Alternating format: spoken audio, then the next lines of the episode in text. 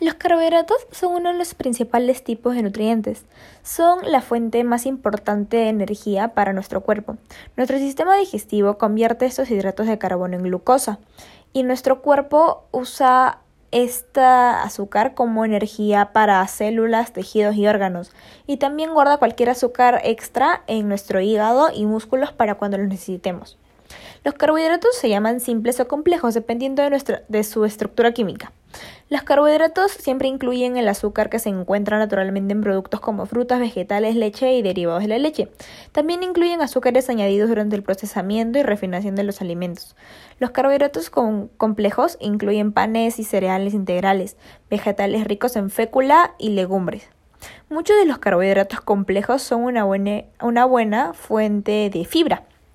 Y para una dieta balanceada eh, debemos limitar la cantidad de azúcares agregadas que, que nos consumimos y tenemos que elegir granos integrales en vez de granos refinados.